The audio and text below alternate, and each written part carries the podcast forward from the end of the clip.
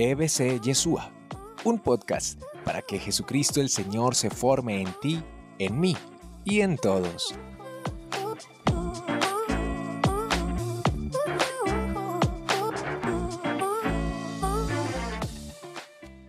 Vivir la esperanza. Hay que vivir la esperanza. Y esperanza es esperar algo bueno, o si no, no es esperanza. Y esa esperanza de dónde brota? Precisamente de sabernos sus hijos. Todos igualmente importantes. A mí me da mucha risa cuando la gente le dice a uno, Padre, a usted que lo quiere tanto Dios, dígale esto por mí. No, no es que Dios no tiene preferidos. No, no, no, no. No, no, no. Dios no tiene preferidos. Para Él, todos somos hijos extraordinarios. Como les dije, aunque no le creamos. Porque si nosotros le damos la espalda, la única forma con que Dios nos va a dar la espalda es para llevarnos en ella, para que podamos recostarnos y llevarnos y no tengamos que caminar cuando los pesos de la vida sean más grandes que nuestras propias fuerzas. ¿Cómo no esperar en un Dios que tanto nos ama? ¿Cómo no confiar en Él? Más en este tiempo ¿Qué puede ser más grande que su amor? La enfermedad. Hemos vivido situaciones difíciles, seguramente hemos perdido parientes, hemos perdido amigos, yo los he perdido. Tal vez tenemos otros hospitalizados muy delicados, las economías se han lastimado. Sí. Pero ¿qué es más grande que Dios? ¿Qué es más grande que su poder? Como les dije ahora, es que ni siquiera la muerte, porque tenemos por certeza que nuestro futuro no es un cementerio, que nuestro futuro es la casa grande de la ternura, los brazos anchos de Papá Dios, que nuestro futuro es el cielo, que estamos amenazados es de cielo, de eternidad y de plenitud, pero nunca de muerte. ¿Por qué nos angustiamos tan fácil? ¿Por qué nos ocurre como Pedro que después de ver y los discípulos a un Dios que con dos, con dos pedacitos de pan y cinco peces alimenta más de cinco mil hombres y sobran doce cestos? Y sin embargo, en medio de la tormenta entramos en pánico. Y cuando camina sobre las aguas y viene hacia nosotros, ni siquiera le creemos porque creemos que Dios es un fantasma y no una certeza de fuerza en el corazón humano. Empezamos a dudar porque es que ¿quién de nosotros no vive tormentas todos los días? Y el viento arrecia, y arrecian las noticias, y arrecian tantas cosas. Y sin embargo, hundiéndonos por nuestra desconfianza, como Pedro, volvemos a decir, Señor, sálvame. Y el Señor no lo piensa ni un instante porque el texto es muy hermoso. De inmediato estira su mano y lo coge de nuevo. Y cuando se monta la barca, todo se serena. Yo creo que la tormenta no se calmó. No, se calmó el corazón de los que se sentían atormentados.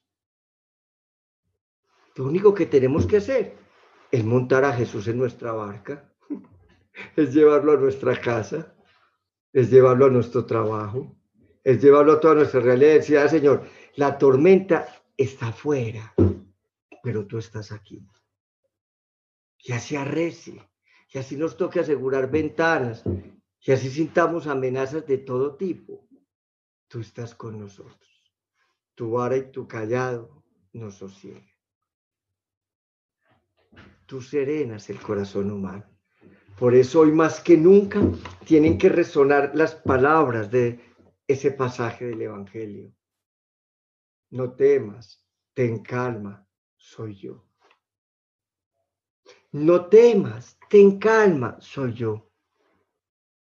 Y que te está diciendo el corazón, no temas, ten calma, soy yo. Pero lo más lindo de vivir la esperanza este año es convertirnos en instrumentos de esperanza en mensajeros de la buena noticia. Hoy donde hay tantos, como dicen en mi tierra, haber de mal agüero. que no, que no sacan polluelos, que no incuban nada, que no generan vida. Estamos cansados de noticieros con cifras. Estamos cansados de terroristas virtuales. Por los demás, hay grandes evangelizadores, hay misioneros, hay personas alegrando la vida, hay gente haciendo música, pintando cuadros. Hay gente sembrando sueños. Esas cifras también existen.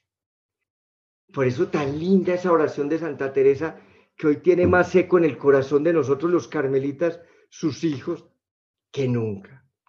Nada te turbe, nada te espante. Todo se pasa. Dios no se muda.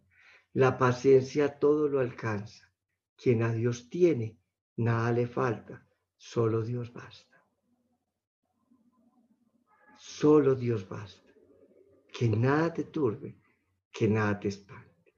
Y que tú no solo te armonices y tengas calma, sino que te conviertas en un lugar de armonía y de calma para los demás.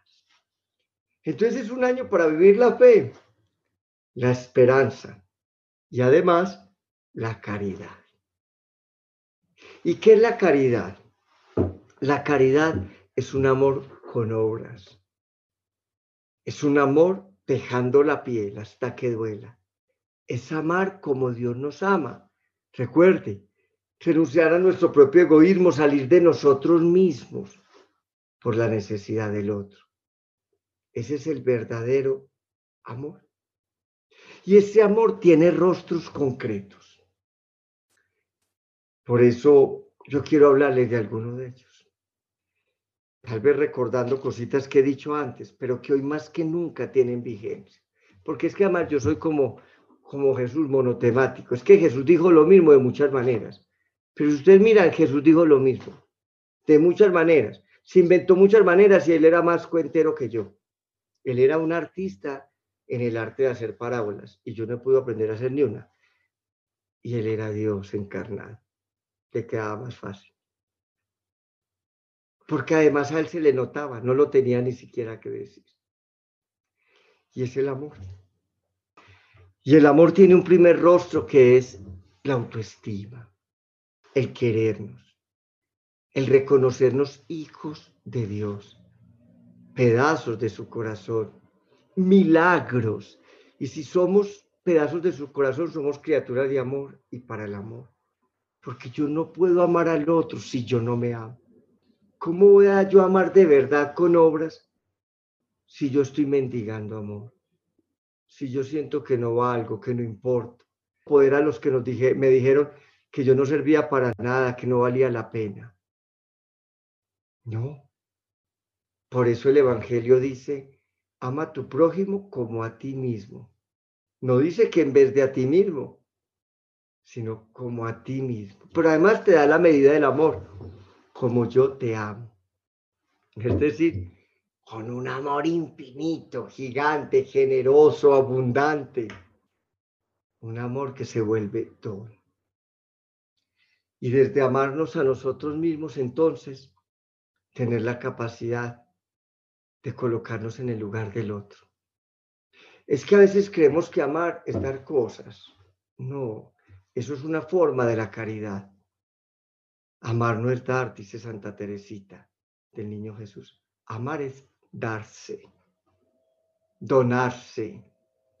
Y para eso qué rico que seamos capaces de colocarnos en el lugar del otro, antes de juzgarlo, de señalarlo, en un mundo que odia por sectarismos políticos, que odia por sectarismos religiosos, que odia por condiciones sexuales diversas, que odia por equipos de fútbol. En nuestro país se matan jóvenes por equipos de fútbol. Por Dios, qué lindo que nos pudiéramos colocar en el lugar del otro.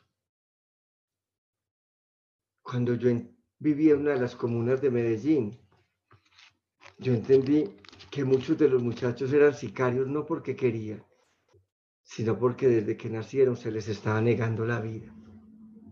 Entonces, el mecanismo de defensa de ellos era eliminar la vida del otro para conservar la de ellos. Yo entendí eso. Cuando uno es capaz de colocarse en el lugar del otro antes de juzgar. ¿Y saben cuál es el rostro más hermoso de ese colocarse en el lugar del otro? Es Jesús hecho un bebé en un portal en Belén. Por eso digo que el beso más profundo que Dios dio de amor a la humanidad fue ese pequeño de Belén. ¿Qué necesidad tenía Dios de ser pequeño, frágil, de tener frío? Es que si María y José no lo cuidan y no lo alimentan, se muere siendo Dios. Pero asumió esa condición para entender nuestro pecado, nuestro cansancio, nuestro fango, para entender nuestros dolores, nuestras lágrimas, nuestra pequeñez. La verdadera caridad implica que antes que juzgar al otro, nos coloquemos en el lugar del otro y seamos capaces de amarnos en la diferencia, así como nos amó Dios, porque hasta por los que lo estaban matando, entregó la vida. Pero además, vivir desde la capacidad de colocarnos en el lugar del otro, la verdadera compasión. Es un año para ser muy compasivos. Pero compasión no es tener lástima. A veces creemos que compasión es tener lástima. No. Compasión es padecer con. ¿Qué quiere decir eso? Cuando yo soy capaz de hacer del dolor del otro mi dolor. Recuerden el texto.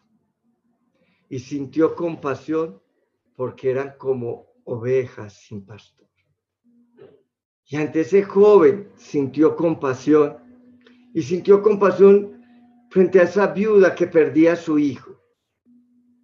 Padecer con, hacer del dolor del otro mi dolor.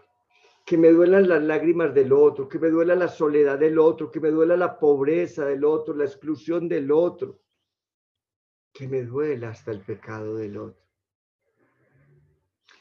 Y a partir de ese sentimiento de dolor, yo tener actitudes solidarias para con mi hermano. Ahí es cuando ya viene una caridad con obras materiales, de presencias físicas. Es que no es simplemente compadecer, sino hacer algo por aliviar, aunque sea un poquito tu dolor. Es la forma como yo te comunico que yo no te puedo aliviar del todo, pero que sí estoy llevando un pedacito de tu dolor conmigo. Yo creo que de eso se trata que seamos capaces de hacer esa llamada para decir, estoy contigo, o de colocar esa mano en el hombro, o hacer esa visita en medio de todos los cuidados que tengamos que tener. Porque a veces lo único que necesitamos es saber que en medio de lo que yo estoy viviendo, no estoy solo. Y que contigo Dios me está visitando. Dios me está pronunciando una palabra. Dios me está acompañando. Esa es la compasión y de la mano de la compasión solidaria que genera en nosotros actitudes tan solidarias, indiscutiblemente. El verdadero acto y gigantesco acto del amor, el más verdadero de todos, es la misericordia, que es el nombre de Dios. A mí me encanta porque el Papa tituló su libro, El nombre de Dios es misericordia. Y misericordia, recuerden lo que es misericordia corazón, amor de corazón así arrancado con la miseria del otro. Eso quiere decir que no amamos al otro solo en la virtud, que no amamos al otro solo en, las, en los aciertos, que no amamos al otro solo en el éxito, que lo amamos en sus caídas, en sus errores. Este es un año para amar a ese papá que se equivocó, a esa mamá que se equivocó, a ese hijo que no cumplió expectativas, a ese amigo que traicionó, a esa pareja que falló. Aunque ya no estemos con esa pareja, aunque no vivamos cerca de ese papá o de esa mamá o de ese hijo o de ese amigo. Es recordar esa escena de la que les hablé un día, de esa mujer adulta. Es no tirar piedras, es arrojar pedazos del corazón y convertirnos de esa manera en instrumentos de salvación. Porque lo único que salva al ser humano es el amor. Si tú eres capaz de amar a ese papá equivocado y perdonarlo, lo salvaste. Volvió a ser tu papá, o a esa mamá, o a ese amigo, o a cualquiera, o a ti mismo. Que este sea un año para arrojar muchos pedazos del corazón y guardarnos las piedras, para ser capaces de salvar, de convertirnos en instrumentos verdaderos de salvación. Por eso vuelvo y traigo esa frase de San Agustín que diré una y mil veces porque para mí más que una frase es una oración. Ámame cuando menos lo merezco, porque es cuando más lo necesito. Es amar a la manera de Dios, que no nos ama porque seamos buenos, sino porque el bueno es Él. Porque Él quiere ser siempre bueno con nosotros, con nosotros.